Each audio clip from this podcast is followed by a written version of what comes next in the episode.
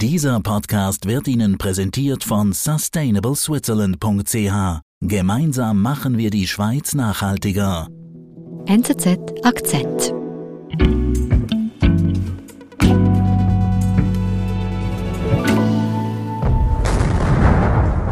Mariupol is being bombed into the past. Das Stahlwerk Azovstal in Mariupol war während Wochen oder sogar Monaten umkämpft, weil sich dort äh, ukrainische Soldaten verschanzt hatten und es war unter ständigem Beschuss der russischen Armee. Und im Mai dann mussten sich die letzten ukrainischen Kämpfer ergeben. Beneath the Mariupol steel factory surrendered to Russian troops. the Azovstal steel plant in Mariupol. Und das Stahlwerk, das größte, das wichtigste der Ukraine bis dahin, war komplett zerstört. Mariupol kam für etwa die Hälfte der Stahlproduktion in der Ukraine auf, 11 Millionen Tonnen. Und davon ist nichts mehr übrig. Jetzt rückt ein anderes Werk in den Fokus. Und zwar in der Stadt Krivirich. Das ist das zweite Zentrum der ukrainischen Schwerindustrie in der Zentralukraine.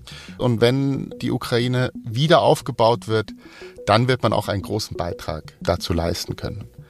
Aber solange der Krieg läuft, versucht man einfach äh, nur zu überleben. In Kriviri zeigt sich, dass auch Orte, die nicht vom Krieg zerstört sind, schwer zu kämpfen haben. Volker Papst hat den jetzt wichtigsten Stahlproduzenten der Ukraine besucht. Volker, wo ist diese Stadt Kriviri denn genau? Wo bist du dahin gereist? Das ist in der Zentralukraine, es ist etwas westlich von Dnipro.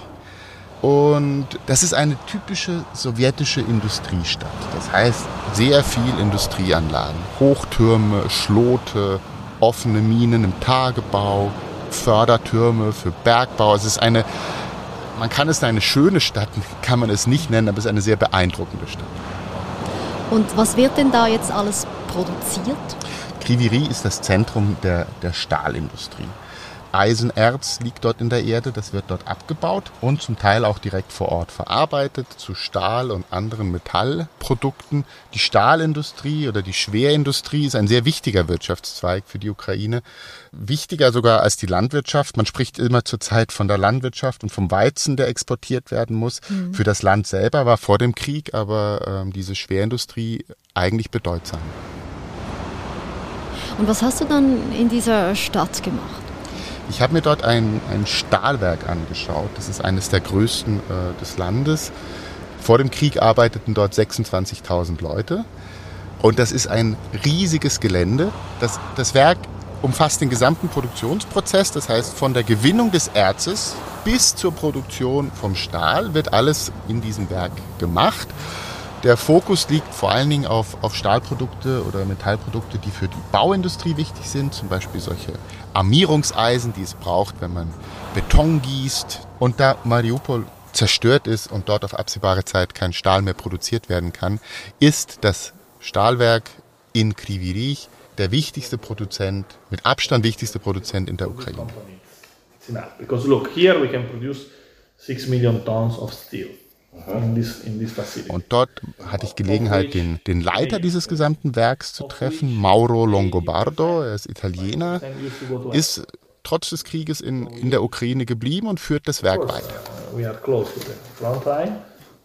Und wie war das denn für ihn und sein Team, als der Krieg jetzt Ende Februar ausgebrochen ist? Was hat er dir da erzählt? Er ist ein, ein Manager, typischer Manager, der mit den entsprechenden Ausbildungen und er hat gesagt, auf einen solchen Fall wird man natürlich ähm, nicht vorbereitet. Er hatte große Investitionspläne, man wollte das Werk modernisieren. Und jetzt ging es nur darum, wie kommt man eigentlich durch diese Kriegszeit. Die russischen Truppen sind ja von der Ukraine nach Cherson und dann weiter nach Norden vorgerückt und standen kurzfristig auch am Stadtrand von Krivirich. Also da musste man sich schon, äh, da hat man sich überlegt, auch in diesem Werk, was bedeutet das jetzt eigentlich, wenn der Krieg in unsere Stadt kommt? Und äh, somit war er, stand er plötzlich vor ganz neuen Herausforderungen. We checked somehow the situation with the in Absprache mit der Regierung hat man die Produktion eingestellt im Werk. Mhm. Die Stadt hat sich dann äh, gewehrt mit den sehr typischen eigenen Mitteln. Man hat große Baumaschinen an die Einfallsschneisen gestellt und auch auf den großen Flughafen in der Stadt, damit keine russischen Militärmaschinen dort landen können. Das sind so riesige Lastwagen, die selbst ein Panzer nicht wegschieben kann. Man war sich durchaus bewusst, dass die Stadt ein wichtiges Ziel darstellt wegen der wirtschaftlichen Bedeutung, aber auch, weil es die Heimatstadt ist von Präsident Zelensky, also auch eine gewisse symbolische Bedeutung hat. Und dann gelang es aber, die Russen wieder etwas zurückzuschlagen und mittlerweile liegt die Front etwa 50 Kilometer entfernt. Because still at 50 kilometers, shooting rockets is, uh, is possible. Und was, was haben Maurer und sein Team dann gemacht? Man hat dann, also nach einigen Wochen, die Produktion langsam wieder hochgefahren. Aber es gibt dort sechs Hochöfen und zurzeit ist einer im Betrieb. Also es ist nur ein Bruchteil dessen, was vor dem Krieg war.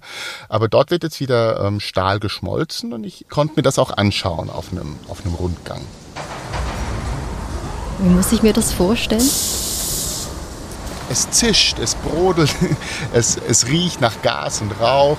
Flammen schießen aus diesem Ofen empor und in der Mitte stehen Männer mit, mit silbernen Schutzanzügen und, und testen die Qualität des Stahls, der ganz weißglühend aus, aus dem Ofen hervorfließt.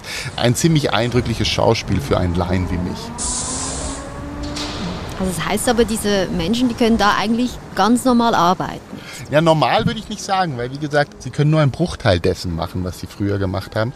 Zur Stahlproduktion braucht es unheimlich hohe Temperaturen, die werden durch Kohle hergestellt. Das heißt, dieses Werk braucht sehr viel Kohle. Es sind 350.000 Tonnen werden pro Monat verheizt im Vollbetrieb. Und diese Kohle kam vor allen Dingen aus dem Osten, also aus Kasachstan mit der Eisenbahn über Russland und die Ostukraine kamen die nach Krivirich und das geht natürlich nicht mehr. Das heißt, man ist vom wichtigsten Nachschubweg abgeschlossen und versucht sich jetzt anders zu behelfen. Man kriegt Kohle teilweise aus der Ukraine selber, die hat aber nicht die richtige Qualität.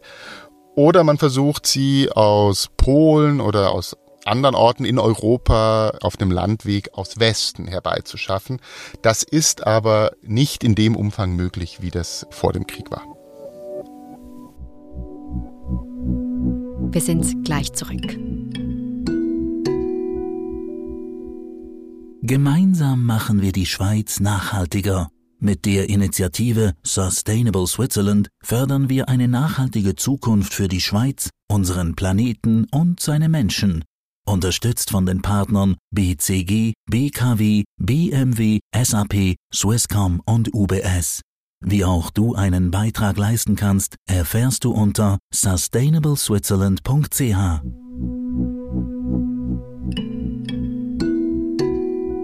Look, we have here 26,000 employees in this facility, of which 2,000 Wie hast du denn die Stimmung bei den Arbeitern und auch bei Mauro erlebt? Eben, sie können zwar arbeiten, die Front liegt ja aber dann doch nicht so weit weg. Und dann haben sie ja eben auch mitbekommen, was in Mariupol mit dem Azov-Stahlwerk geschehen ist, als dieses zerstört wurde. Die Leute machen sich im Moment nicht so große Sorgen, dass die Russen in unmittelbarer Zukunft näher an die Stadt heranrücken. Aber natürlich, ähm, die Parallelen zu Mariupol sind natürlich offensichtlich auch wenn man ein solches Stahlwerk sich anschaut, wie ich jetzt die Gelegenheit hatte, sieht man auch, wieso das prädestiniert ist, äh, dazu ist, dass sich dort ähm, Verteidiger verschanzen mit diesen riesigen Anlagen, mit den Tunnels und den Lagerräumen. Und mir hat der CEO erzählt, dass er sich auch an die Stadtregierung gewandt hat und gesagt hat, lasst uns vermeiden, dass im Falle eines Kampfes um die Stadt unser Stahlwerk auch zu einem solchen Schauplatz wird wie das Azovstal in Mariupol. Also lasst es uns retten, wir wollen nicht, dass es komplett zerstört wird. Wir brauchen es für den Wiederaufbau. Look, the main issue that we've been having, of course, is the logistics, but the specific issue is about the port. Und wie läuft denn das jetzt im Stahlwerk weiter, diese Arbeit? Eben, Stahl wird zwar produziert, aber deutlich weniger. Ja, es gibt nach der Produktion ein zweites Problem und das ist der Export. Eigentlich gehen 85 Prozent der Ware, die dort hergestellt werden, gehen ins Ausland. Vor allen Dingen Nahe Osten, Nordafrika, aber auch Südostasien. Und das lief über den Seeweg, über das Schwarze Meer. Aber die ukrainischen Häfen sind ja blockiert durch den Krieg, also durch die russische Seeblockade. Und deswegen können die Produkte nicht auf die Schiffe geladen werden. Und deswegen staut sich das in den Lagerhallen des Werks und ich habe mir auch so eine Lagerhalle angeschaut, die ist praktisch bis oben gefüllt. Das heißt, man kann gar nicht mehr viel mehr produzieren, weil man dann nicht weiß, wohin damit. So if you want to continue pay the salary of the people, you need to reduce the, the cash that is going out. Und was bedeutet denn das jetzt für das Stahlwerk, für den Betrieb in der Zukunft?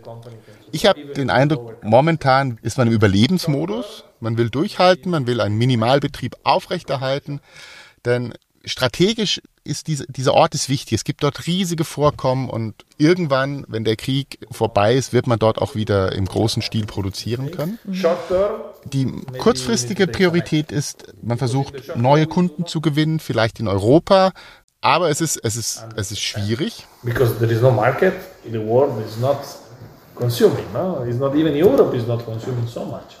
Und mir hat äh, Herr Longobardo auch gesagt, solange die Häfen zu sind, werden wir nicht zu dem Niveau zurückkehren können, das wir vor dem Krieg hatten. Mhm. Also und somit gibt es eigentlich auch nur zwei Szenarien für jetzt diese, dieses Werk.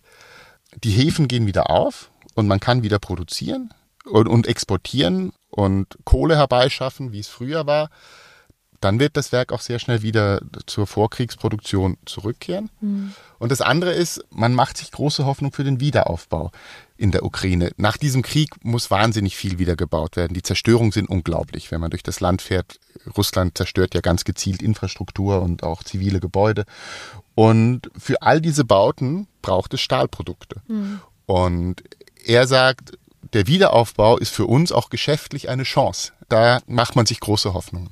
Also das heißt, am Ende könnten Sie gar, muss fast sagen, vom Krieg profitieren, wenn Sie jetzt die schwierigen Zeiten überstehen. Ja, so hat er es nicht ausgedrückt, das wäre nicht ethisch, aber, mhm, ähm, aber ich glaube schon, dass er dort eine Chance sieht, weil, wie ich auch gesagt habe, Stahl war immer wichtig für die Ukraine, aber die Hälfte der Produktion ist weg durch Mariupol.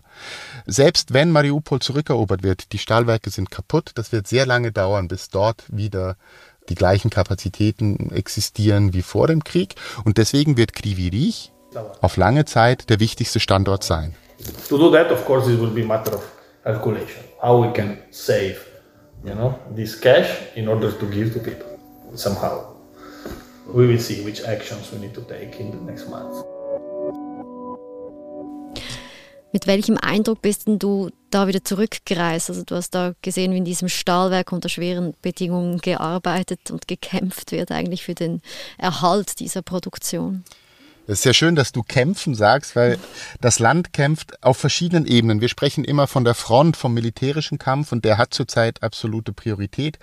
Aber das Land muss auch wirtschaftlich überleben, damit es bestehen kann. Und das darf man, dürfen wir nicht aus den Augen verlieren, dass es auch, auch auf wirtschaftlicher Ebene ums Überleben geht. Mhm. Und ich finde, das sieht man in einem solchen Werk sehr gut.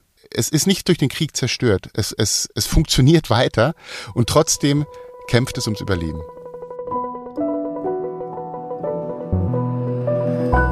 Vielen Dank, Volker, dass du uns von deiner Reise berichtet hast. Sehr gerne. Das war unser Akzent. Produzent dieser Folge ist Sebastian Panholzer. Ich bin Nadine Landert. Bis bald.